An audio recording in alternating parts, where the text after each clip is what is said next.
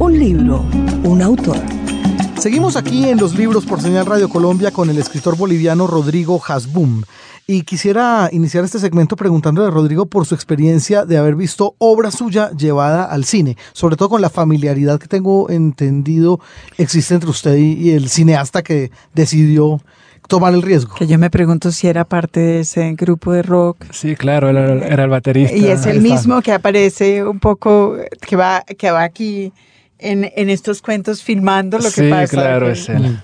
Es él, es mi mejor amigo, un amigo muy querido desde los, de, qué sé yo, 13 o 14 años y él decidió eh, iniciar una carrera en el cine y y bueno, después de que nosotros nos separáramos, cada uno fue por su camino. Eh, ya hemos hablado del mío, él hizo sus primeros cortos, hizo su primera película. Y después de la primera película y después de mi primer libro me dijo, me gusta mucho este cuento, eh, ¿quieres que lo adaptemos? Eh, adaptémoslo juntos. Y, y, es así como surgió el proyecto de Los Viejos. Es una película que hicimos juntos. escribir, escribir no no, no lo hicimos. Nos juntábamos a charlar mucho durante horas, a tomar café, a caminar por la ciudad, a hablar de los personajes, de, la historia, del lugar, de los espacios. Y él tomaba apuntes y con esos apuntes se, se fue a rodar, ¿no? Bueno, ahí hay una cosa, Margarita, que no es muy común en la relación cineasta-escritor, y es que hicieron todo a la limón. Normalmente el escritor vende unos derechos y después se entera. Después mira a ver cómo. No, no solamente se entera, sino que después maldice. Es lo que he, he, visto y he leído. Este desgraciado cogió mi cuento maravilloso, lo volvió pedazos. Por eso nosotros solemos emplear aquí en los libros una escala que va desde la gran experiencia cinematográfica a lo Stephen King a la muy mala experiencia cinematográfica estilo Boris Vian que se murió viendo cómo, cómo llevan al cine uno de sus, de sus libros. Se murió ahí, estando viendo la, viendo la premier. Pero en esa historia que usted echa no hay un guion. No, no. Nadie lo escribe nunca. Sí, escribimos unas cuantas páginas, pero realmente lo importante eran las charlas, ¿no? Que eran unas charlas interminables, charlas que duraron un par de años estuvimos hablando mientras él conseguía el financiamiento, mientras íbamos a buscar las locaciones, hacíamos el casting y yo estuve muy involucrado con el, con el proyecto, muy involucrado, pero sabiendo sin embargo que, que no debía eh, esperar una lealtad al cuento. Es decir, yo desde el principio sabía que ahora era turno de él, que él podía hacer lo que quisiera con, ese, con esa historia y, y y que no tenía que sentirse atado a nada, ¿no? Entonces yo me puse al servicio de él y, bueno, ahora esta historia es tuya, yo te ayudo a construirla y, veamos qué pasa. Entonces la película para alguien que va buscando el cuento puede ser un poco decepcionante, no lo va a encontrar ahí, ¿no? Estaba, pensando en una de las frases más sensacionales que lo dio un escritor, que es, mi ego no estaba involucrado en ese cuento. es, y es sensacional porque, por supuesto, casi nunca es cierto. Lo que usted está diciendo es que su ego no estaba involucrado en ese cuento. Lo suficiente para dejarlo ir. que es el problema, ¿verdad? Ah, sí, sí. Hay unos que se aferran. Lealtad a la historia. Sí, sí, sí. Bueno, ¿y cómo le fue a la película? Le fue bien, en, sobre todo en círculos, eh, en los circuitos internacionales. En, el, en Bolivia tuvo más lenta la cosa porque es una película muy contemplativa, eh, se toma su tiempo, la, historia es mínima y bueno, ese tipo de cine no tiene demasiados seguidores en, en el país. Bueno. ¿Qué es el tipo de literatura un poco que usted escribe? Yo estaba pensando, oyéndolo leer, en, su obvio compañero de generación que es Zambra, en ese gusto por las, por, las historias, no por el minimalismo, que no lo es para nada, sino por las historias mínimas, apenas bordadas. Y estaba, claro, saltando a Carver. Muy fácilmente, quizás. ¿Usted se siente afín a Zambra? Sí, me siento muy afín a Zambra. Él es un gran escritor, eh, es un poeta y en todo lo que escribe, ¿no? Tiene un, una precisión impresionante. Y además tiene esta, eh, esto en común, que le gusta explorar la intimidad, la épica de lo mínimo, lo que sucede dentro de la, de la casa más que lo que sucede fuera de ella, ¿no? Y sí, y, siento que hay varios escritores que están trabajando en esa misma línea. No sabría explicarlo, no sé si tuvimos influencias comunes, eh, no sé si es una cuestión de la época, no sé, está, no sé si estamos reaccionando a algo. o eh, contra el boom. Sí, mm, quizás. Eh, Margarita Zambra fue editor en, editorial universitaria, ¿no es cierto? Zambra trabajó en la en, en Portales, pero en la maestría, yo, no sé si editando, no lo. Pero se trabajó en la Portales, yo recuerdo. Sí, la, manejaba la maestría en edición ah. en la Diego Portales. Ah, muy bien. No, eh, lo, lo, pregunto para preguntarle a la vez a Rodrigo Hasbum si él ha tenido interés en eso, en la docencia, en la edición. Em, en la docencia me gusta mucho enseñar. Yo como parte del doctorado pues tengo que... Es doctorando. Sí, tengo que enseñar todos los semestres un curso. Ahora mismo estoy enseñando dos. Y, y me encanta, me encanta tener ese contacto con los estudiantes y, fomentar el intercambio, el diálogo, me gusta muchísimo. Es obligación de la... Es obligación del doctorado, sí. Lo que no me gusta tanto es lidiar con toda la burocracia universitaria, académica, las reuniones y todo lo demás. Y es lo que me disuade eh, de seguir esa carrera. Ahora en este momento estoy decidiendo qué hacer. Digo, eh, para quienes estamos terminando doctorados en, Estados Unidos hay una bifurcación clara. O vas al mercado de trabajo a buscar un puesto de profesor o o ya ves. o no. la bifurcación es así. Sí. volvemos a lo darwiniano. Estaba, estaba pensando que hace ocho días tuvimos de invitado en este programa que cuando salga este al aire será hace pues, cuatro semanas. Una cosa así, A Gabriel Pavón, que es un maestro, escritor, eh, más, más maestro que escritor que dijo exactamente lo mismo que usted dice. Ser maestro es algo que riñe completamente con la posibilidad de crear. No hay, no hay, tiempo, es peor que criar niños. Sí, miren que el mundo es chiquito. Eh, anoche comé, me tomé un trago con Gabriel. Ah, ah mire. Sí, lo conocí porque él, sabe mucho de diarios. Y Toño me, me, puso en contacto con él y, y, estuvimos hablando de diarios latinoamericanos anoche. Eh, yo no siento que esté tan reñida. Eh, la enseñanza con la escritura en el contexto americano. Si uno, si uno logra manejar bien la, la academia, tiene mucho tiempo para escribir, tiene unas vacaciones largas de tres o cuatro meses al año. Entonces uno está, uno está bien en Estados Unidos. En Latinoamérica la historia es otra, ¿no? Y los profesores, no sé si será igual acá, pero en Bolivia los profesores tienen que enseñar cinco o seis materias y simultáneamente y eso, eso por supuesto amenaza al escritor. Pues yo estoy pensando en la escritura eh, académica y la escritura literaria, que es, son dos géneros que no solamente riñen, sino que francamente son enemigos mortales, creería yo. Eh, es algo que uno tiene que decidir hacer cuando hace carrera docente, sobre todo en Estados Unidos. Sí, claro, estás obligado a publicar un cierto número de artículos eh, y te van siguiendo el rastro si quieres quedarte en esa universidad, ¿no? A los tres años tienes una fuerte evaluación de que has hecho esos tres años, a los seis hay otra. Así que sí tienes que producir mucho como... Esencialmente como doctorando, la formación que, es, que, que recibe una persona en particular en el área en, en literatura o en, ciencias sociales es aprender a escribir papers. Sí, sí, claro. ¿Qué ha pasado con eso y su escritura? Que es... Yo, yo siento que ambas escrituras lo que han hecho es eh, enseñarme a leer mejor, enseñarme a leer más detenidamente. Entonces, en, relación a, a, los lenguajes que cada uno de esos ámbitos eh, utiliza, bueno, es cuestión de asimilarlos y, ya, a mí me costó un par de años, más o menos lo tengo asimilado, pero sí agradezco la posibilidad de leer más cuidadosamente y eso es algo que me impresiona en, la academia norteamericana, que se lee muy, muy cuidadosamente, ¿no? Y bueno, el escritor de ficción eh, se ve favorecido por, por eso, porque el escritor de ficción es sobre todo un, un lector, ¿no? Bueno, y usted que sigue ligado a la academia como estudiante y también como, como docente, porque así se lo obliga el doctorado, y habiendo llegado a la literatura de una manera tan intuitiva como nos ha contado Rodrigo, eh, ¿qué siente respecto a los estudios, por ejemplo, de escrituras creativas, que últimamente están como tan en boga? Sí.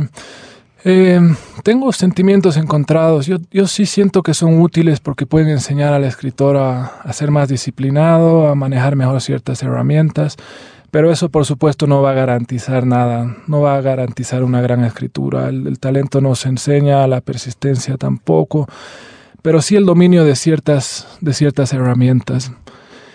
Y la disciplina, que, que es muy importante para el escritor. Nos tenemos todavía en la cabeza al, al escritor que, es, que se pasa la vida viviendo feliz y, y, escribiendo en sus momentos libres, pero la verdad es que es una... Sí, o, o comiendo poco y escribiendo todo el tiempo. Sí, mm. pero es un oficio que exige, que exige mucho, ¿no?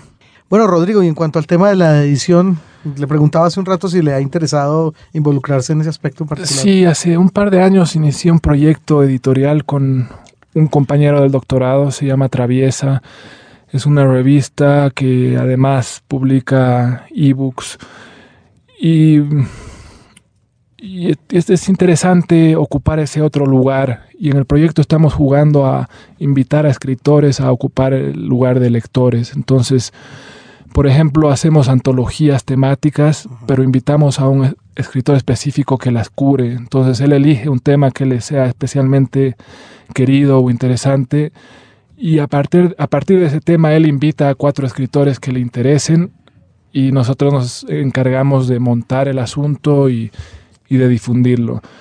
Eh, ya llevamos seis antologías, eh, Yuri Herrera curó una, Alejandra Costamagna curó otra, Federico Falco curó otra, son antologías bellísimas que, que están circulando eh, muy bien pues son digitales, ¿no? Y eso nos facilita las es cosas. Es una página y te, es, eh, deberíamos dar la dirección ya para los traviesa, oyentes ¿no? que estén interesados, www.traviesa.com. Eh, más traviesa. Más traviesa, más perdón, sí, porque lo vota uno a otra parte. Sí. Más traviesa.com. Lo vota uno a traviesas.com, que es otra cosa. ¿tiene yo no la he visto, yo no la he visto, me han dicho.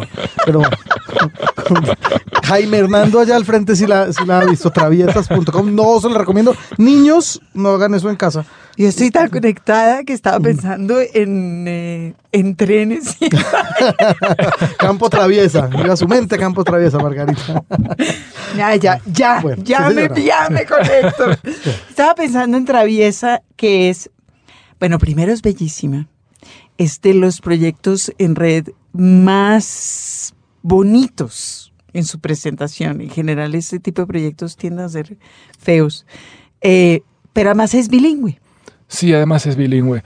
Bueno, porque la estamos haciendo en Estados Unidos y, y, estamos fascinados con lo que está pasando en la literatura latinoamericana y sentimos que vale la pena intentar tender puentes hacia, hacia otras eh, latitudes, ¿no? Llegar a lectores distintos, acercar a estos escritores y también dentro del contexto latinoamericano, porque como bien sabemos, eh, la literatura en nuestros países circula mal, ¿no? Y es difícil para un boliviano leer literatura colombiana, por ejemplo, y lo mismo al revés. Estamos muy desconectados y el proyecto juega un poco a atender redes por ese, por ese lado, a, a acercar a estos escritores a, a, lectores de distintas latitudes y, y bueno, que se lea, ¿no? A fomentar la lectura. El mercado norteamericano ha estado tradicionalmente cerrado a las posibilidades de escritura, sobre todo en español. De hecho, hasta hace un tiempo en que empiezan de pronto,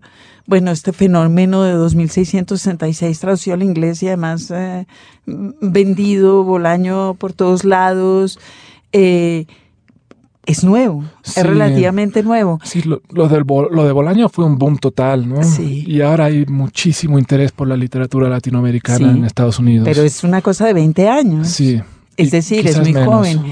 Estoy pensando, por ejemplo, en gente de su generación, específicamente Junot Díaz o Daniel Larcón, que escriben en inglés. Junot eh, vivió en Estados Unidos desde que era chiquito, pero Daniel no. Daniel se fue a estudiar, eh, creo que a hacer, eh, ya, ya grande, ya era adolescente. Y escriben en inglés.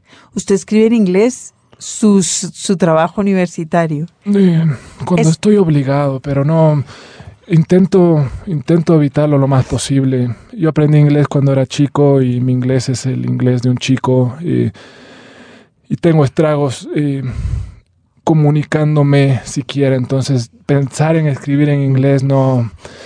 Curiosamente ahí en Ítaca eh, casi no uso el idioma, es decir, mis, mis clases son en español, enseño español mi novia habla español, mis amigos hablan español, y entonces estoy muy en contacto con, el español. ¿no? O sea que sí, tenían razón quién era Huntington cuando estaba hablando del horror de la, del desembarco de los hispanoparlantes en Estados Unidos. Sí, escritores latinoamericanos ahora mismo hay muchísimos. Todos, claro, la, academia gringa, sobre todo la que tiene que ver con literatura, está toda tomada por hispanoparlantes. ¿Cómo manejan las traducciones?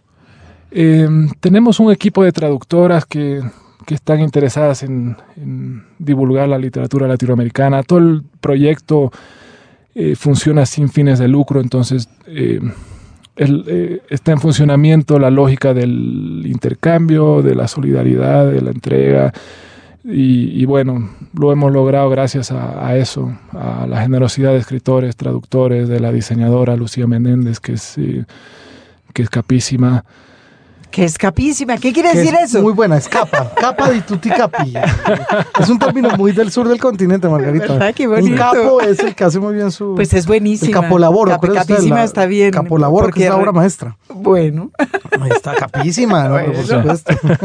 Hay que ver la página para darse cuenta de eso, entonces. Es, claro, ella sí es capísima. Seguro que sí. Sin ninguna duda. Eh, entonces, usted no ha sentido esa tentación y no ha sentido que el inglés se entromete en su escritura. Un poquito involuntariamente, pero ahí sale el policía en la, en la revisión y dice, no, esto, esto suena al inglés o, o ten cuidado con esta construcción que, que no, no, es correcta en español y sí, se va entrometiendo de a poco. ¿Y esa escritura suya que otra vez es, bueno, acabamos de oír este cuento que es muy característico suyo, eh, de fragmentos en tono menor, eh, tampoco, mm, es decir, no es usted un escritor de una feracidad eh, desbordante, ¿es por el policía? Es decir, tiene un policía dentro que dice, no, sí, censura mucho. sí, yo tengo un, todo un escuadrón de policía detrás mío. Yo trabajo mucho en, la corrección. Em, no tengo tantos problemas escribiendo. Por ejemplo, mi, eh, mi novela El lugar del cuerpo la escribí en tres semanas, la primera versión, y luego la fui corrigiendo y revisando durante los siguientes tres años. ¿no? Me, me importa, me importa esa etapa posterior donde puedo trabajar con más libertad y donde ya no tengo la presión de, ah, ¿qué viene ahora?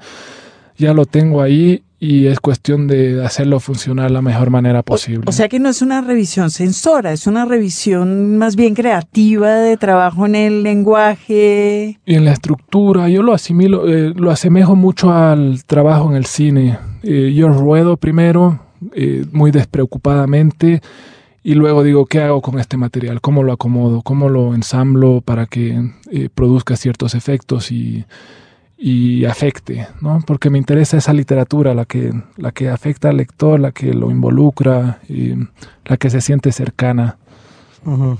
y veo que deja de reposar entonces las cosas un buen tiempo. Sí, mucho. ¿Tiene gente a su alrededor que le esté sugiriendo? ¿Tiene usted, digamos, un amigo, una amiga, un cercano al que usted le encomiende una primera lectura, por ejemplo? Em, sí, depende del texto, pero tengo algunos amigos escritores y mi novia es una gran lectora, entonces em, em, antes de mandarle el manuscrito al editor, pasa por tres o cuatro lectores distintos, usualmente, sí. Bueno, ahí le toca hacer a usted de todas maneras un trabajo importante porque con cuatro lecturas diferentes cada una tendrá una opinión al respecto. ¿Qué tanto hace caso a usted de esas opiniones y de esas sugerencias? bueno, sirven, para confirmar eh, intuiciones propias, ¿no? Eh, uno tiene que aprender ahí a, a lidiar con eh, opiniones muy encontradas, gente que dice este cuento es tu mejor cuento y gente que te dice de ese mismo cuento es lo peor que has escrito. Tienes que aprender a, ver desde dónde están leyendo ellos y a usar lo que te sirve y a desechar lo que no. Pero sobre todo siento que uno confirma intuiciones que ya tenía antes, antes de pasarle los manuscritos, ¿no? ¿Y su relación con los editores? ¿Cómo se la lleva? ¿Cómo siente que debe ser la negociación con, los editores. A lo cual yo, quisiera añadir a esa pregunta antes una, un comentario. Tenemos aquí un eh, libro de cuentos hecho por Duomo, una cosa que usted llama una novelita, pero que es una novela que se llama En lugar del cuerpo, que es Alfaguara. Un libro chiquitito, precioso, más reciente, que no alcanzó a ver. Se llama Cuatro y la editorial está allá abajo. El Cuervo. Sí, es una editorial independiente boliviana. Ok, qué bien. No conocía. Es muy buena. Sí. Eh, que publicó, que se dio el lapo, de, y quería preguntarle por eso, de publicar un volumen con cuatro cuentos. O sea, al carajo con lo que... sí.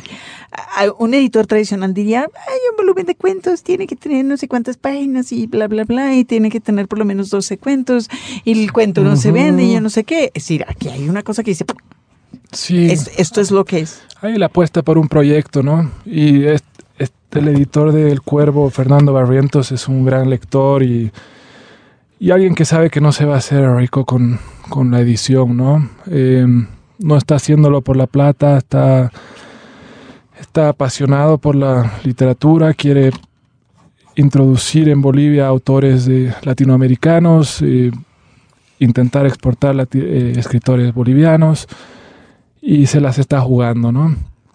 Pero sí, mis libros han estado publicados en editoriales distintas. Todavía no encuentro una, una casa.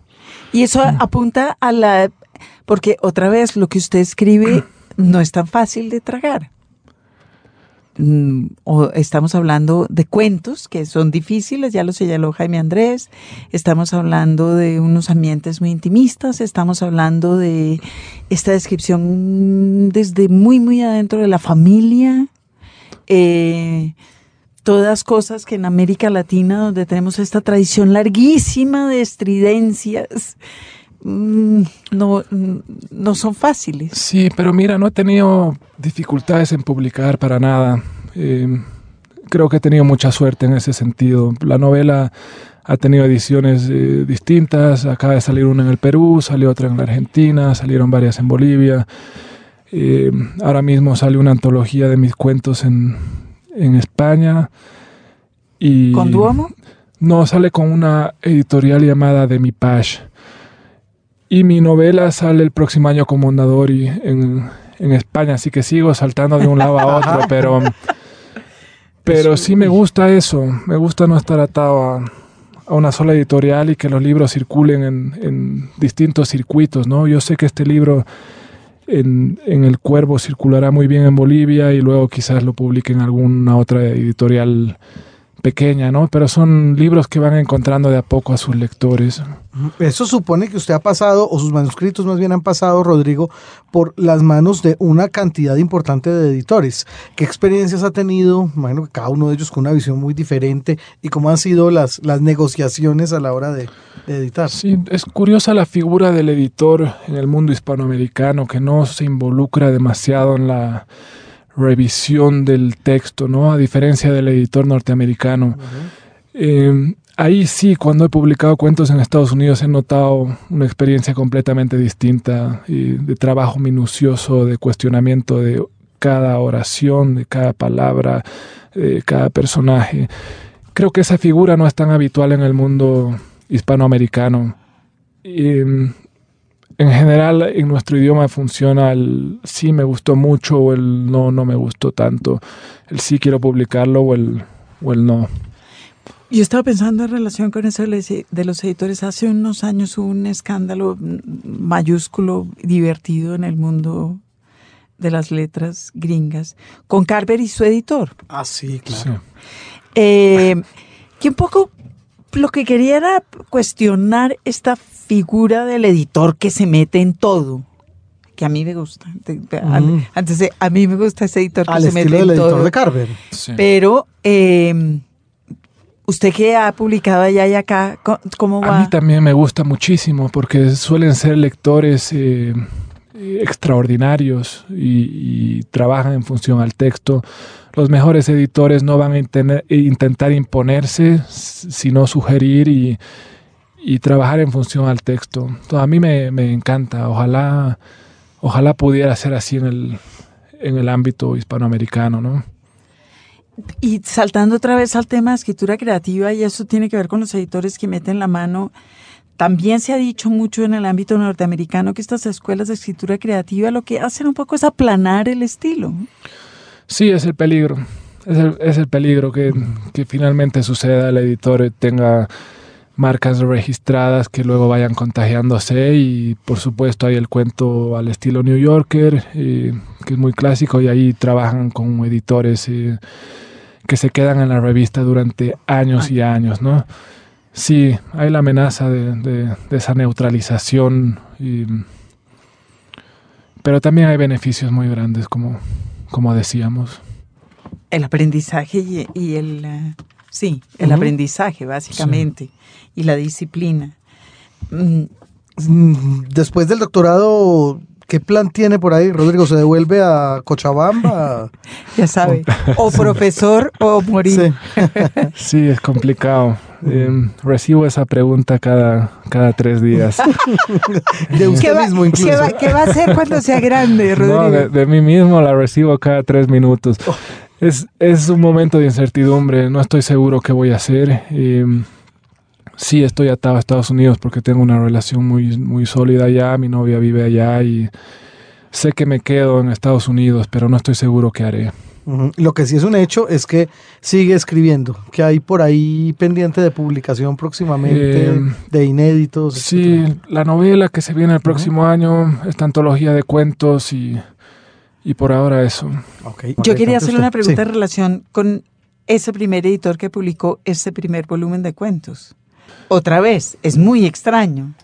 Era un escritor, mm, vivía en la casa al lado, era amigo. Es decir, ¿cómo hizo usted para venir del mundo del rock y, lanzarse a escribir y a publicar un primer volumen y de cuentos además? Yo había publicado algunos cuentos sueltos en, revistas o periódicos. Un escritor involucrado con la antología, eh, con la editorial, perdón, los leyó, le, les gustó le gustaron y me, contactaron ellos, me dijeron si tenía algo, les dije sí, tengo estos cuentos y, se animaron, pero creo que esas cosas funcionan así más casualmente en, un ámbito como el boliviano donde no hay un gran eh, mundo editorial, ¿no? ¿Y ustedes no buscan crear un poquito el mismo efecto con Más Traviesa? Es decir, eh, creo que tradicionalmente sí, y sigue siendo así, las revistas son el lugar natural de publicación de los cuentistas. Y ustedes en Más Traviesa publican cuento, además. Sí, publicamos estas antologías, pero lo que hacemos sobre todo es indagar en lo que hay alrededor de la escritura. Es decir, entrevistamos a escritores para que nos cuenten cómo se formaron ellos. Invitamos a escritores que se escriban durante un tiempo, que se manden emails y publicamos las correspondencias. Eh, invitamos a escritores que nos hablen de ciertos lugares que les son queridos. Entonces, estamos indagando un poco en lo que hay alrededor de la, de la escritura más que, más que publicando esa escritura, ¿no? Y generando redes entre los escritores latinoamericanos también. Sí, claro, generando redes y generando una, una discusión en torno a escrituras que nos parecen valiosas. Bueno, lo que le iba a preguntar finalmente era, Rodrigo, eh, ¿cuánto tiempo lleva aquí en Bogotá en este momento y dando la vuelta nuevamente hacia Bogotá Contada? ¿Qué de Bogotá le ha llamado la atención y que sienta que por ahí puede ser la historia que, piensa escribir? Sí, mira, llegué el sábado en la noche, así que todavía no pude ver demasiado.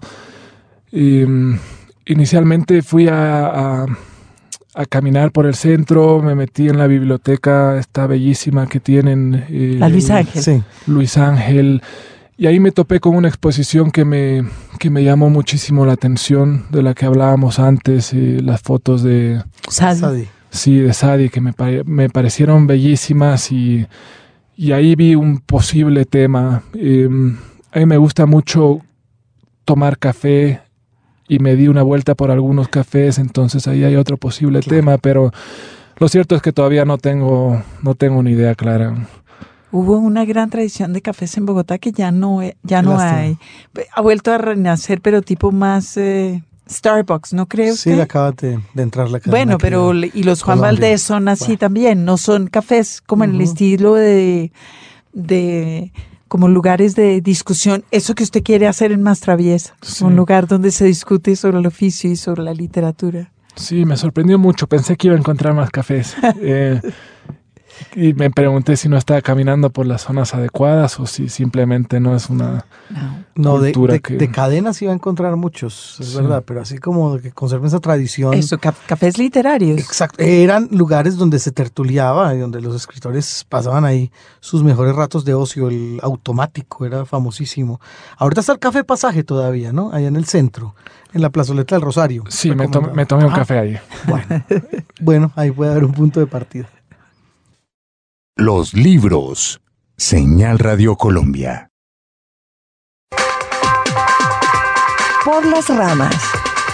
Bueno, los jóvenes escritores latinoamericanos eh, tienen una proclividad interesante, Margarita, hacia la edición independiente y de eso trata nuestra sección por las ramas. Justamente aprovechando que tenemos aquí a Rodrigo Hasbum, hablemos un poco de esta editorial de su país, Bolivia, que acaba de publicar su trabajo 4. Pues yo creo que Cuervo. Yo creo que es la primera editorial que tenemos de Bolivia y eso mm, es una buena señal. Claro, tremendo. No, están pasando cosas, eso es muy eh, importante. Eso. Sí, señor. Editorial cuyo cuya cabeza es Fernando Barrientos, como editor, nacido en Tarija, Bolivia, en 1977, sociólogo, escritor y quien trabaja en este momento en La Paz como director editorial de eh, El Cuervo. Pues eh, en una entrevista que le hicieron, recién fundó la editorial en 2009, le preguntaron sobre, sobre el nacimiento del cuervo y él contestó eh, que esta editorial había nacido, como suceden muchas cosas en la vida, casi de casualidad. Y dice literalmente, ya había colaborado en la edición de dos libros del poeta Julio Barriga y ante un nuevo libro se me ocurrió formar un sello y montar un blog con amigos.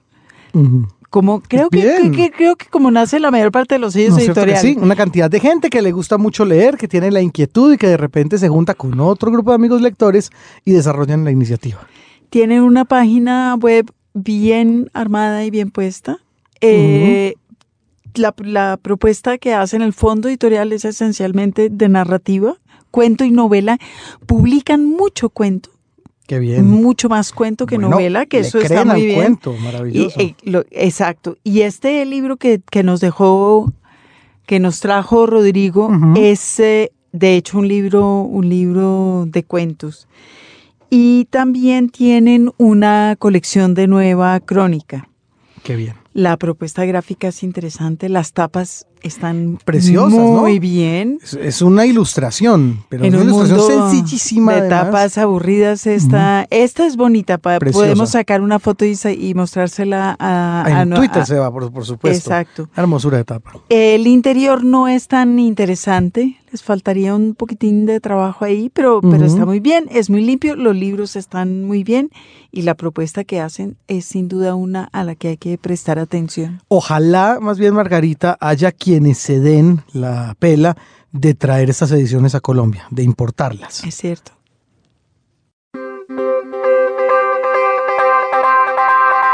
En la red. Bueno, hablábamos con Rodrigo Hasbun sobre www.mastraviesa.com. Que es su eh, su revista en línea, la revista que él tiene con compañeros de toda América Latina y es, es realmente una revista sensacional, por donde se la mire y se la recomendamos muchísimo a los oyentes, porque no es una revista, en realidad no es una revista mm, tradicional. Eh, lo que ellos la definen como un parque de diversiones literarias y es un poquito un parque de diversiones literarias. Pero lo que ellos hacen es provocar manifestaciones literarias, no publican cualquier cosa. De acuerdo. Entonces lo que tienen, tienen por ejemplo una sección de videoentrevistas. Ahí está, ahí hay una entrevista con nuestro Antonio Ungar, que si no viene Palestina nos va a tocar pasar esa. Seguramente nos va a tocar. Bueno, pero por ejemplo también eh, proponen a los escritores temas. Em, que mm, o recuerdos de infancia o algo que le haya gustado y proponen a muchos escritores que escriban sobre eso un poco a la en la línea de Bogotá contada, fíjese. De acuerdo, no muy bien. Y tienen una serie de antologías que, que ofrecen en, que, que, se pueden bajar de la red, se pueden comprar ahí en su página, que son antologías también eh, un poco provocadas por ellos. Invitan a escritores a que hagan, bueno, a, que hagan la curaduría y a otros a que mm, hagan parte ya como, como autores de esas antologías. Exactamente, lo cual las hace unas antologías sensacionales, porque es, mm, no sé, Jaime Andrés, a usted lo llamarían y le, le diría nombre, porque no, ya que le gusta tanto el jazz, eh, hagamos una antología de cuentos eh, sobre jazz, pero escritos por escritores latinoamericanos contemporáneos, por sus pares. Entonces hay como mm, varias vueltas ahí de creación muy, muy interesantes. Sí, totalmente. Así que, bueno, también hay un asunto que es el modelo de regalías que están trabajando, ¿no? Sí. Eh, donde, mejor dicho, hay un pago, lo cual está muy bien. Sí, y un pago que reparten equitativamente como cooperativa, que es también genial. Bueno, muy importante, ya saben ustedes. Mástraviesa.com, eh, página que Rodrigo Hasbum ha hecho con algunos amigos y que sigue dándole relevancia al mundo de la Un diseño impecable también. Mejor todavía. Llama la atención entonces. No es despedidora. Perfecto. La casita de papel. En nuestra casita de papel para hoy, Margarita, vamos a hablar de la voz de los hermanos mayores de Clarisa Ruiz. La voz de los hermanos. Ya habíamos tenido un libro de Clarisa aquí, el del jaguar. Este es un libro, mm, pues relativamente nuevo. Es verdad. Que es un pequeño diccionario y es supremamente divertido para grandes y para chiquitos. Qué bien. Eh, lo que hizo Clarisa Ruiz aquí para este libro fue buscar las palabras, los americanismos, las palabras surgidas de palabras eh, de acá. Sí. Yo de hecho le, le voy a pedir a usted que nos lea un pedacito de la introducción. Qué bonito. Oiga, un libro muy bonito, ilustrado además por Alecos, Alexis Forero. Bueno, Alecos sí que nunca lo habíamos tenido acá y me dio mucho gusto topármelo porque Alecos es un hombre que lleva en el mundo de la ilustración años de tiempo, pero por supuesto. Eh, bueno, yo creo que Alecos se fue a vivir a Barcelona y y como que dejamos de mirarlo nosotros a él, pero él no ha dejado de trabajar. Claro. Además, Alecos es un hombre que se mueve en muchas áreas y eso también lo hace muy divertido. No solo es ilustrador y un ilustrador ya muy curtido de, de, de, libros infantiles, sino también es actor. Eh, trabaja con el Teatro de los Sentidos de Enrique Vargas. Ah, mire usted. Mm, es cuentero, es cuentacuentos, fue uno de los pioneros, digamos, de la del movimiento que revivió esta, esta, este arte olvidado de los cuenteros aquí y que tuvo, bueno, que tuvo un auge importante hace unos años, está otra vez eh, callado, pero yo creo que no muerto de ninguna manera. Seguramente no. Y bueno, este libro es ilustrado por él y es y, y la combinación de las eh, palabras de Clarisa Ruiz y las ilustraciones de Alecos lo hace un libro muy divertido. Como todos los léxicos es genial porque en cualquier página donde uno abra hay, hay una palabra que uno quiera que uno quiera leer. Es verdad. En este caso nos vamos a remitir a un fragmento de la primera parte del libro que se llama Las lenguas maternas. Y dice así. Ocurre que nuestra lengua materna está compuesta por muchas palabras de otras lenguas domesticadas por la música de la lengua que las recibe. El español ha recibido a palabras y a construcciones de palabras de orígenes muy diversos. Además hay palabras cuya proveniencia es incierta. Los estudiosos de las lenguas, los filólogos y los lingüistas, las llaman palabras fantasmas.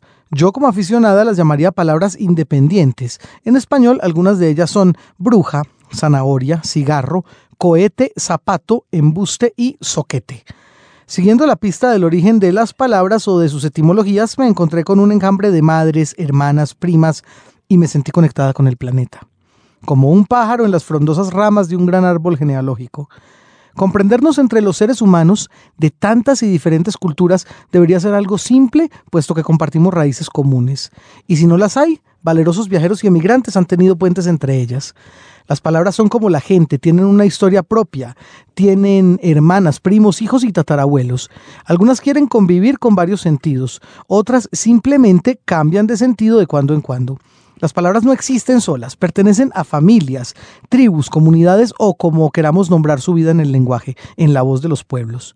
Confieso algo, cuando hablo español me siento como en mi casa, en pantuflas, calientica, tranquila, segura. Y agrego otra confesión. Hay unas palabras que me envuelven más que otras, que tocan suavemente mi corazón, que me producen una confianza sin límites. Son palabras como maíz, jaiba, chocolate, fusagasugá, escuincle, hamaca, casabe, arepa, icotea, piraña y yuruparí. Palabras que tienen raíces en el Nuevo Mundo, en lenguas prehispánicas. Esas palabras son de verdad muy madres. Otras, como bongo, mapalé o uzungulé, de origen africano, me resultan igualmente entrañables. Son sangre de mi sangre. Ellas introducen también la fuerza maternal de nuestra vida. Más de 600 lenguas madres cohabitan aún la América actual. Sus palabras saben a tierra, son del color del río y tienen manos que abrazan. Conocerlas es descubrir a un primo lejano cuya voz nos hipnotiza al pasar de tonalidades muy agudas a sonidos guturales profundos y traernos el caudal de la historia al presente. En lista de espera. Momento para que Rodrigo Hasbun, nuestro invitado de hoy a los libros, responda las preguntas del cuestionario que Margarita Valencia siempre tiene preparado para nuestros invitados. Margarita, bien pueda. Ay, mi Los Gracias. Eh, usted estaba hablando de lo sensacional que era eh, haber estado en la universidad y haber aprendido a leer de una manera diferente. ¿Lee aparte de sus obligaciones académicas? Sí, si no me moriría. Estoy leyendo todo el tiempo, intentando negociar entre la obligación y el, y el placer. Cornell tiene una biblioteca impresionante y es algo que también agradezco muchísimo, sobre todo viniendo de Bolivia, donde yo tenía estragos, encontrando los libros que, que quería leer, ¿no? O sea que todavía está matando la gana. Sí.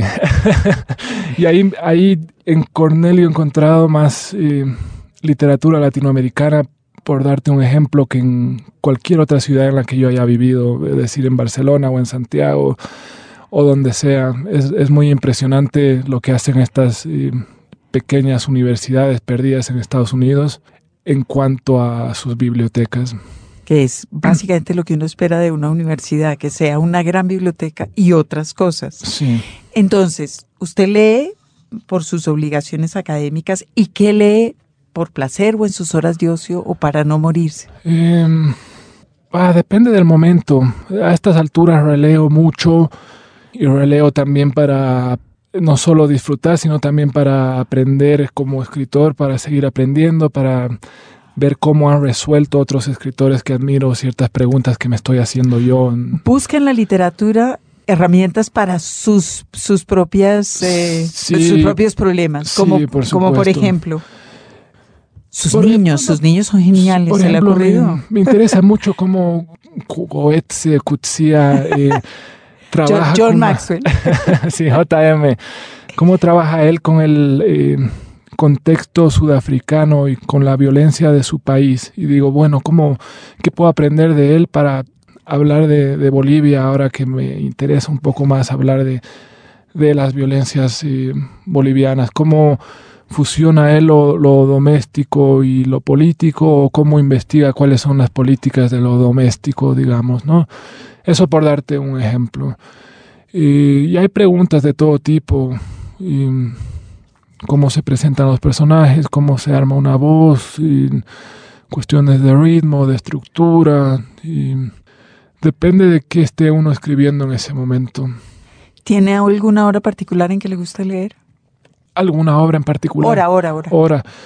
No, cuando pueda. Eh, cuando tengo un tiempo libre me, me, gusta mucho hacerlo, aunque también hay épocas, hay épocas en las que me agoto y digo, no, no, no quiero leer eh, pueden pasar semanas eh, o incluso meses alguna vez en los que no quise leer porque estaba simplemente agotado o empezaba a leer. ¿Y se lo perdona o se tortura? Ahora me lo perdono, sí, cada vez más. Y ahora, si un libro no me convence, si no encuentro ahí una voz que me seduzca en una o dos páginas, lo dejo.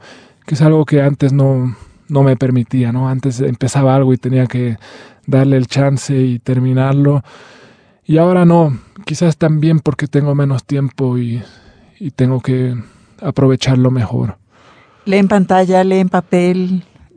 ¿Es un fundamentalista de alguno de los dos soportes? No, leo sobre todo en papel, pero de vez en cuando, últimamente he, agarrado algunos ebooks. y Me facilita el, asunto práctico, sobre todo de viajar y, descargarme cinco o diez libros en, el Kindle y, y, viajar con eso nada más, ¿no? Okay. Los Detectives Salvajes fue como el libro de deslumbramiento de su adolescencia. ¿Algún otro libro que recuerde de ese momento? De ese mismo momento y de ese mismo viaje recuerdo Desgracia. Ah. Sí. O sea que ha, sido fiel a sus amores literarios. Sí, y lo que pasa es que yo viajaba mucho a Chile cuando estaba creciendo porque mi familia eh, tiene un vínculo muy fuerte con el país. Mis abuelos vivieron allá, mi mi padre también en algún momento y tenían un, un apartamentito que lo conservaron aún cuando volvieron a, a, Bolivia. Entonces pasaba mucho tiempo, digamos dos o tres meses al año en, en Chile y eran esos momentos donde yo me abastecía de, de libros y, y, a Bolivia cargado, ¿no?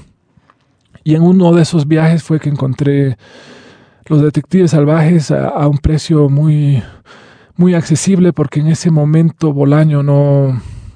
Estoy hablando del... Ya había ganado el, premio Herald y todo. que fue como en el noventa y pico, finales del noventa. El, pero igual era anagrama. Y, sí, el 98, y, pero lo encontré a un precio muy barato porque Bolaño todavía no, no era el fenómeno Bolaño, ¿no? Bolaño era un escritor que no vendía mucho, incluso encontré libros de Bolaño en saldos ahí en Chile. Y ese mismo viaje me parece que, que me sedujo. La portada de Desgracia del perro ahí, la edición de Mondador y... Ok, que está pensando que habríamos hecho en América Latina sin anagrama y los saldos. Sí. ¿Verdad? Sí, Llegaban siempre muy caros y después ya, ya, ya se podían conseguir. ¿Qué libro has regalado muchas veces?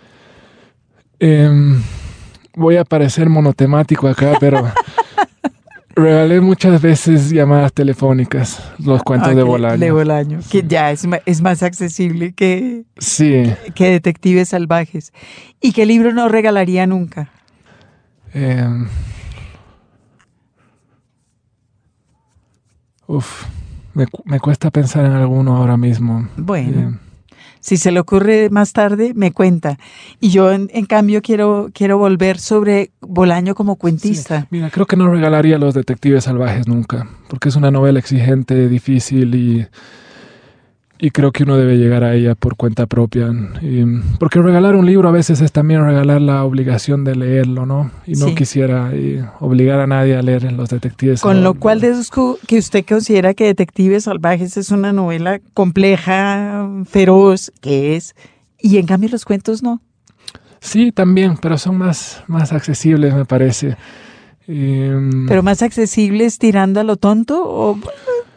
No, hay algo en los cuentos de Bolaño, hay algo muy, muy entrañable siempre, ¿no? Una ternura ahí eh, maravillosa y, un trabajo muy interesante con la autoficción, con la mitificación de su propia historia. Y, y a mí eso me seduce mucho. Ok. Ah, ¿Se considera un escritor?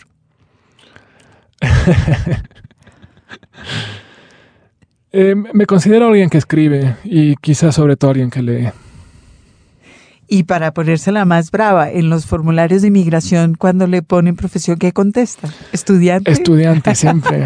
y ya me da un poco de vergüenza porque dicen, este hombre de barba sigue siendo un estudiante, pero, pero sí, estudiante siempre. eso se llama desmontarse por las orejas. Ya veremos qué responde en seis meses. Un, consejo desocupado. Desocupado, sí. Un consejo inútil que le hayan dado. Eh, finalmente yo creo que todos los consejos son inútiles. No, no creo mucho en los consejos. Okay. Y no puedo pensar en alguno, pero... En alguno en particular. Pero me molestan los consejos y, y, me molesta darlos también. Ok. Una cena literaria. Eh, esta es una, una pregunta que, que acabo de sacar del By the Book. ¿A qué tres escritores invitaría? Em, a Onetti, a Rulfo y a Natalia Ginsburg. Y sería una cena súper silenciosa. Sí. Absolutamente. Nos emborracharíamos muy a gusto. A lo mejor la Ginsburg eh, debía ser una señora bien portada en una cena. Las mujeres tienden a hacer eso mejor. ¿Escribe en ordenador?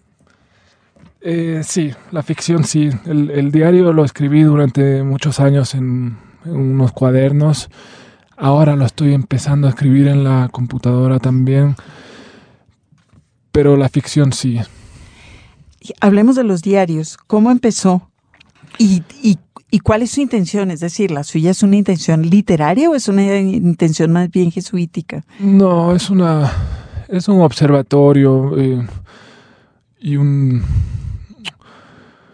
una herramienta personal. Eh, yo tengo una memoria muy mala y creo que empezó por ahí. Eh, registro muchas cosas para luego poder volver a ellas más fácilmente.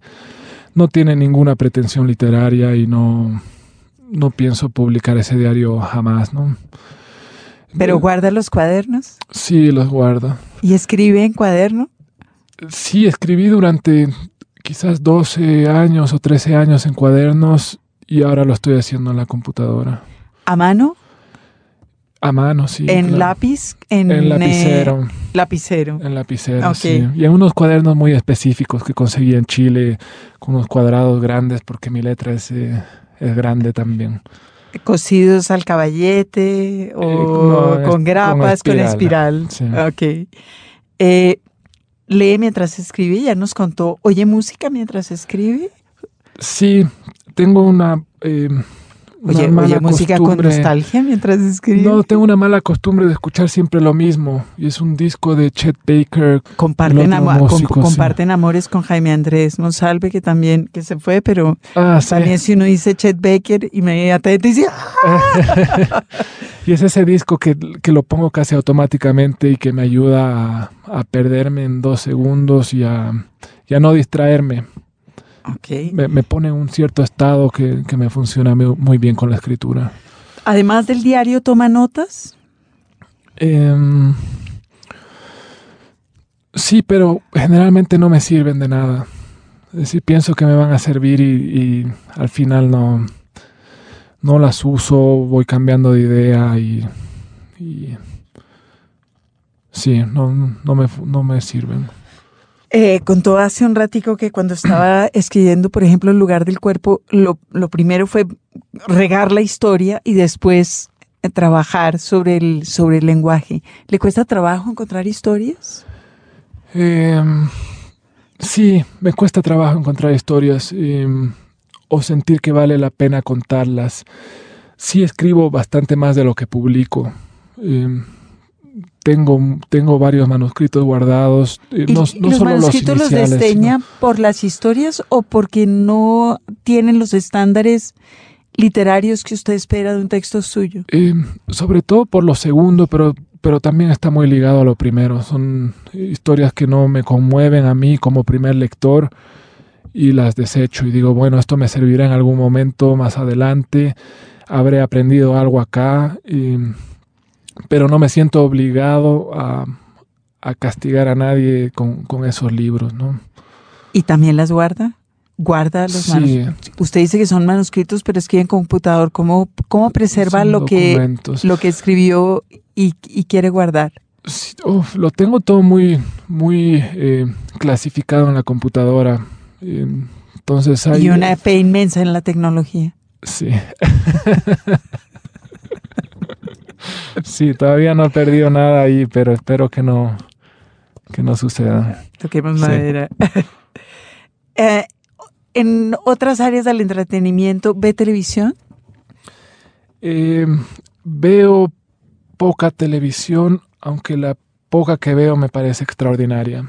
He visto algunas cuantas series y buenísimas, muy inspiradoras, las digamos esas de las que hablan todos, Mad Men o Breaking Bad, Los Años Maravillosos, que es una serie que yo veía de chico y que, la volví a ver y me pareció fascinante. Más importante para su generación casi que Bolaño. Sí, sí, seguro. Yo creo que sí. y, pero aparte de, esos, de esas cuantas series, realmente veo poca televisión. ¿Cine? Mucho, mucho. Y, ¿Va al y tengo la fortuna de que en Ítaca haya un par de cines muy buenos. Entonces sí, voy al cine bastante. Claro, porque está en Ítaca. Porque estoy en Ítaca, no sé qué va a pasar luego. que habrá otras cosas más sensacionales alrededor, además de nieve. Sí, pero también me parece fascinante lo que sucede con las nuevas tecnologías, ¿no? Eh, no estoy peleado para nada con eso, de ver en ciertos sitios cine extraordinario con una inscripción mínima, ¿no? Yo, por ejemplo, uso un sitio que se llama movie.com. Creo que pago 5 dólares al mes y, tengo películas extraordinarias ahí. y, y, las usa. Sí. Y lo ve. Ok. Eh, ¿Sigue alguien en las redes? ¿Usted que tiene una revista en red? Yo, yo no tengo eh, ni Twitter ni Facebook personal. Em, eh, tengo sentimientos muy encontrados por lo que pasa en las redes sociales, pero además siento que consumen demasiado tiempo y que distraen y que pueden confundir a los escritores y, ponerlos demasiado en función a, likes o, o, retweets y que la escritura esté muy condicionada por, por ese aplauso inmediato. Entonces, tengo sentimientos encontrados. ¿Y, revistas digitales u otro tipo de cosas? Es decir, no necesariamente redes sociales, sino sí, publicaciones digitales, como la suya. Sí, claro. Por eso digo que tengo sentimientos encontrados, porque por otra parte me parece extraordinario lo que está sucediendo ahí. Ojalá hubiera tenido algo así eh, cuando me estaba formando como escritor. ¿Hace cuánto existe más Traviesa? Traviesa existe hace casi dos años. No es nada. Sí. Es chiquita. Es chiquita todavía, sí. Em, es chiquita, pero exige un esfuerzo descomunal. Bárbaro, claro. más todavía porque es chiquita. Sí. ¿Qué tiene en la mesita de noche?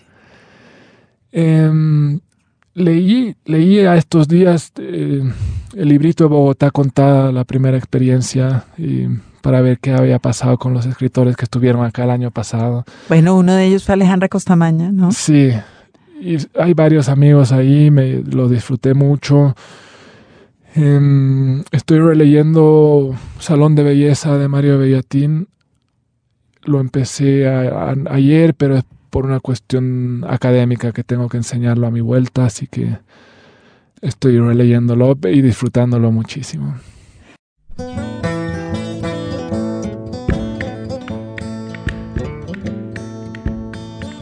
Nuestro invitado de hoy fue Rodrigo Hasbum, escritor boliviano, actualmente residente en Ítaca, quien nos ha traído muy buenas sorpresas a nivel literario y pues que hizo parte de Bogotá 39 que eso nos, tiene muy contentos y trayendo aquí de a poquitos a escritores que pertenecieron a esa generación, digamos, si se puede decir Estos jovencitos, no podemos decir generación, ya nos dijo Rodrigo que no.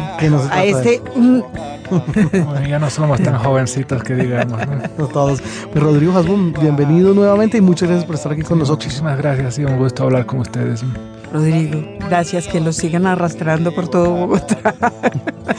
Y hasta aquí los acompañamos James González en Control Master, Margarita Valencia, muchas gracias. Jaime Andrés. Hasta la próxima.